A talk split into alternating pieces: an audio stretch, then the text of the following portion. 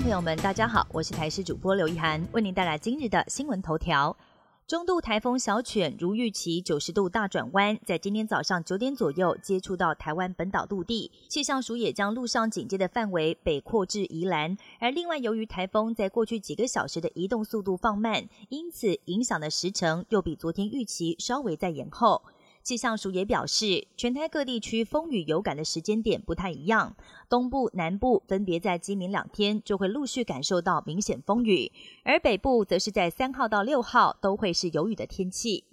新冠疫情年底冲高峰，最近校园和办公室里咳嗽和流鼻水的人都变多了，显示秋冬呼吸道相关病菌猖獗。而卫福部机关署预估，新冠疫情将在十二月底达到高点，到时候每一天将新增两万例病例。而为此，十月十一号开始，几乎全民都可以施打 XBB 疫苗。流感方面，则是连续六个星期上升，上周门诊急诊类的流感就诊人次还达到十一万一千五百三十六人，预估到了一月中下旬会达到高峰。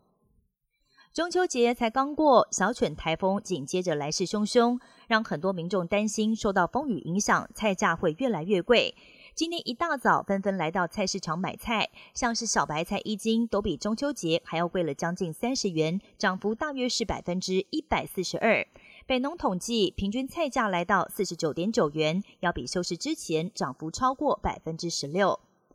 美国众议院在今天以两百一十六票赞成、两百一十票反对，表决通过罢免共和党籍议长麦卡锡。众院共和党闹内讧，党内强硬派不满麦卡锡跟民主党达成协议，通过联邦政府短期拨款法案。佛州众议员盖兹提出了罢黜动议，要求罢免麦卡锡。如今结果出炉，麦卡锡成为美国史上第一位遭到罢免的众院议长。至于下一任议长由谁来出现，目前还不明朗。